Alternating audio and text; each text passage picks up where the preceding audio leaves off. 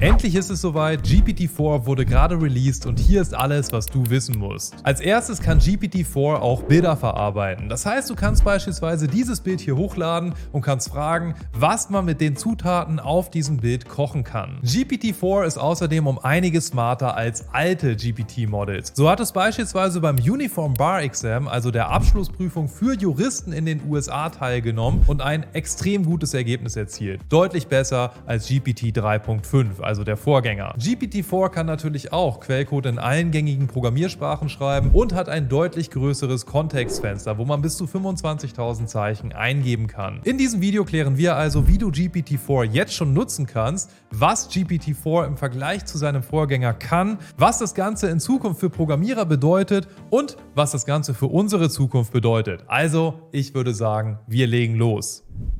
Zunächst einmal wollen wir ChatGPT verwenden und ich dachte am Anfang, als ich das erste Mal davon gehört habe, okay, da werde ich eh niemals drankommen, aber das Ganze ist tatsächlich für jeden Premium-Nutzer einfach möglich. Ich habe mir also einen ChatGPT Premium-Account erstellt und nachdem ich mich jetzt einlogge, sehe ich nicht nur hier dieses wunderschöne Plus-Logo, sondern ich kann hier oben tatsächlich einfach ein Model auswählen. Hier sehe ich jetzt nicht nur die alte Version, die aktuelle Version, sondern auch die neue Version GPT-4 und außerdem sehe ich daneben auch gleich verschiedene Informationen. Beispielsweise, dass hier die Geschwindigkeit nicht so hoch ist wie bei der Default-Version. Wenn ich jetzt also sage, erzähle einen Witz über Programmierer, dann sehen wir, dass das Ganze hier tatsächlich extrem schnell generiert wird. Jetzt versuchen wir das Ganze mal mit GPT-4. Auch hier wird es relativ schnell generiert, allerdings sieht man schon, dass es etwas länger braucht. Das Ganze hat jetzt ungefähr 30 Sekunden gedauert, immer noch okay und ungefähr so wie die Nicht-Premium-Version von GPT 3.5. Ich habe jetzt hier beispielsweise einen relativ langen Artikel, den ich mir gerne in einem Satz zusammenfassen lassen möchte. Fasse mir diesen Artikel in einem Satz zusammen, wo jedes Wort mit dem Buchstaben G anfängt. Und los! Ist zwar ein Satz, aber mit G fängt hier fast gar nichts an. Probieren wir das Ganze mal mit GPT 4. Und ab die Post. Gigantische germanische Gehirne. Gierige Geeks, gewiefte Geschäftspartner, gemeinsam gravierenden Gehirnkraftemenge gestopft. Ich muss sagen, Aufgabe wirklich souverän gelöst. Man sieht also, GPT-4 löst manche Aufgaben zumindest besser als sein Vorgänger. Aber was kann GPT-4 noch alles? Was ist daran so revolutionär? Über die größte Neuigkeit habe ich bereits im Intro gesprochen. Man kann jetzt auch Bilder analysieren lassen. Aber was damit alles möglich ist, das habe ich dir noch nicht gesagt. Du kannst nämlich nicht nur Fotos von Zutaten hochladen und fragen, was man damit kochen kann, sondern beispielsweise auch den Draft von einer Internetseite. Das heißt, du malst einfach auf ein Blatt Papier, wie deine Internetseite aussehen soll und fragst anschließend nach dem Code. Das Ganze wurde zumindest bei der Demo vorgestellt. Aktuell ist das Ganze nämlich noch nicht möglich. Hier habe ich keine Möglichkeit, irgendwelche Bilder hochzuladen. Aber dass ich einfach auf ein Blatt Papier literally solch eine Zeichnung machen kann und daraus wird mir dann eine fertige Internetseite generiert, das ist wirklich sehr beeindruckend. Wie uns das Tool als Programmierer helfen kann, darüber reden wir gleich noch. So viel sei aber schon gesagt. Arbeitslos werden wir dadurch sicher nicht, eher das Gegenteil. Reden wir aber erst einmal über ein paar Studien. Zum Beispiel hat GPT-4 an verschiedenen Examen in den USA teilgenommen und hier sind die Ergebnisse. Das Ganze wurde nach verschiedenen Fächern unterteilt und wie man sieht, schneidet GPT-4 echt um einiges besser ab als GPT 3.5. Und hier wurde beispielsweise am SAT, also am Studieneignungstest in den USA teilgenommen. Den schreibt man normalerweise gegen Ende an der Highschool und je besser man hier abschneidet, desto besser sind die Chancen für verschiedene Studiengänge genommen zu werden. Und man sieht, dass die Ergebnisse hier um einiges besser sind als noch bei seinem Vorgänger. Hier also zum Beispiel besser als 93% der Mitbewerber, hier oben besser als 90% bei der juristischen Abschlussprüfung. Und man sieht, hier sind wirklich richtig viele Examen, die geschrieben wurden. Ich fasse zusammen, wir haben Bilderkennung, die wirklich gut ist. Wir können deutlich längere Texte reingeben und kriegen auch viel längere Antworten raus, wenn wir das Ganze wollen. Wir können außerdem verschiedene Zusammenhänge auf Bildern erkennen, was auch echt beeindruckend ist und können uns daraus sogar Software generieren lassen. Statistiken zeigen außerdem, dass GPT-4 bei ausgewählten Examen in den USA sehr gut abschneidet. Jetzt möchte ich programmieren und ich schaue mal kurz, was mir die AI hier so ausspuckt. Erstelle mir den gesamten Quellcode für eine professionell designte Internetseite, die zufällige Witze über Programmierer anzeigt. Die Webseite sollte den Witz aktualisieren, wenn ich auf einen Button drücke. Besonders ein ansprechendes und professionelles Design ist mir wichtig. Und los! Auch hier wird irgendwann abgebrochen. Ich sage einfach mal weiter. Und das finde ich schon mal ziemlich gut. Der Code wird jetzt nicht mehr irgendwo in der Mitte fortgeführt, sondern die letzte Datei, die hier erstellt wird, wird jetzt wieder von Null generiert. Und vorher war es dann öfter mal so, dass hier irgendwas gefehlt hat oder so. Und da haben wir auch schon unsere fertige Seite. Und ich muss sagen, sie sieht tatsächlich gar nicht so schlecht aus. Ob es jetzt wirklich ein extrem professionelles Design ist, darüber lässt sich streiten. Aber sieht auf jeden Fall für so eine kleine Witze-Seite schon mal ganz gut aus. Und die Witze, auch wenn sie auf Englisch sind, sind auf jeden Fall echte Witze, die hier aus einer API kommen. Und die könnten auch ganz lustig sein. Zumindest, wenn man SQL versteht.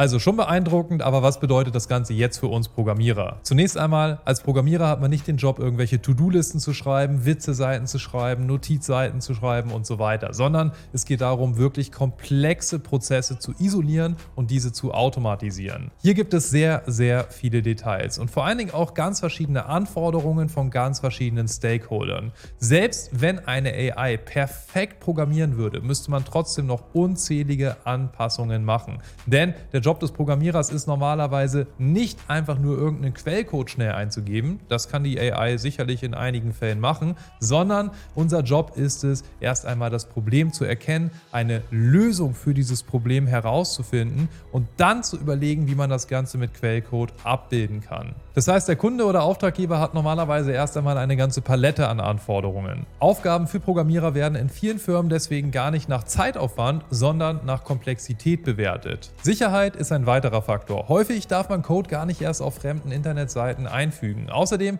ist es so, dass jede einzelne Funktion natürlich bis ins kleinste Detail durchdacht werden muss und von mehreren Leuten abgenommen werden muss. Und wenn ich mir diesen Code angucke, dann werden hier schon einige Best Practices wie beispielsweise das Const oder die Fetch API und so weiter eingehalten. Allerdings gibt es hier auch immer noch vieles, was auf den ersten Blick wahrscheinlich gar nicht erst auffällt und später zum Problem wird. Zum Beispiel wurde hier kein bisschen darüber nachgedacht, wie man eine stabile Architektur Architektur aufsetzt, falls das Projekt größer wird. Es wurde nicht an ein Framework gedacht. Es wurde nicht an gewisse Funktionalitäten, die man gegebenenfalls in extra Funktionen packen muss, gedacht. Es wurde nicht an Testbarkeit gedacht. Es wurde nicht darüber gedacht, wie man das Ganze dann später nutzen kann. Ob das Ganze auf dem Handy oder auf dem Computer oder auf dem Fernseher genutzt werden muss und so weiter. Also es gibt unzählige Anforderungen und selbst wenn man die hier alle reingibt, wird man das garantiert so, so häufig in vielen, vielen winzigen Details verändern müssen, dass es normalerweise nicht alles mit dieser AI gemacht werden kann. Sicherlich gibt es Anwendungsfälle, wo die AI heutzutage auch schon helfen und unterstützen kann, aber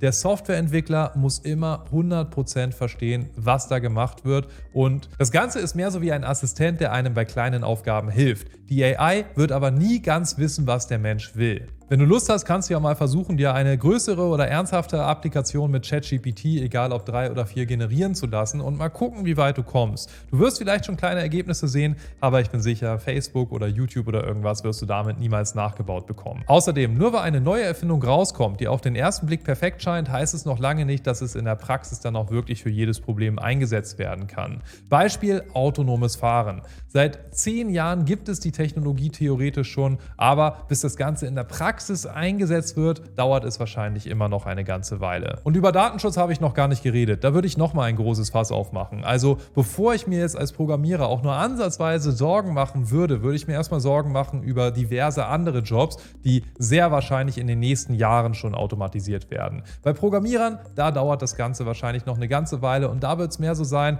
dass der Programmierer dann wie so eine Art Senior mit der AI zusammenarbeitet und halt genau sagt, was die AI zu tun hat. Nicht, dass die AI den Programmierer ersetzen wird. Programmierer wird es wahrscheinlich in der Zukunft sogar noch mehr geben. Jedes Mal, wenn eine neue Technologie herausgekommen ist, die das Programmieren deutlich erleichtert, ist es so, dass mehr Firmen darüber nachdenken, gewisse Prozesse zu automatisieren und neue Software zu bauen. Und wenn wir mal die letzten 20, 30, 40 Jahre zurückgucken, dann war es eigentlich immer so, dass alle paar Jahre wieder eine bahnbrechende Technologie rausgekommen ist, die alles verändert hat und die die Entwicklung von Software deutlich leichter gemacht hat. Beispiel Baukastensysteme Wie WordPress, Joomla und so weiter. Damit wurde Internetseiten bauen revolutioniert. Trotzdem ist es nicht so, dass Webentwickler seitdem nicht mehr gebraucht werden, sondern nur so, dass Webentwickler sich wahrscheinlich mehr auf die komplexen Aufgaben konzentrieren. Und glaub mir, ich bin mit so vielen Firmen da draußen in Austausch, die haben alle unzählige Prozesse, die sie automatisieren wollen, so viele Softwareprojekte, die sie gerne umsetzen möchten, aber es fehlt ihnen an Softwareentwicklern. Genau deswegen glaube ich, die Zukunft für Softwareentwickler wird immer noch nach wie vor richtig gut aussehen Und wenn du jetzt sagst, hey, ich habe Lust, das Ganze zu lernen, ich habe Lust zu lernen, wie man Software entwickelt, ich möchte das Ganze gerne beruflich machen, ich möchte auf diesen Zug aufspringen, du hast vielleicht schon das ein oder andere Tutorial mal auf diesem Kanal gemacht und denkst, hey, so eine Umschulung zum Softwareentwickler, das wäre interessant für mich, dann kannst du dich gerne mal über unsere Weiterbildung informieren. Klick dafür einfach auf den Link ganz oben in der YouTube-Beschreibung. Da kannst du dich nicht nur informieren, sondern auch ein kostenloses Beratungsgespräch mit unserem Team vereinbaren. Da können wir einfach mal über deine Situation reden und schauen, ob wir dir in deiner individuellen Situation weiterhelfen können, ob das Ganze für dich interessant ist und vielleicht sehen wir uns ja schon bald persönlich in unserer Weiterbildung. Ansonsten sehen wir uns natürlich hier auf diesem Kanal im nächsten Video. Mach's gut, dein Yunus.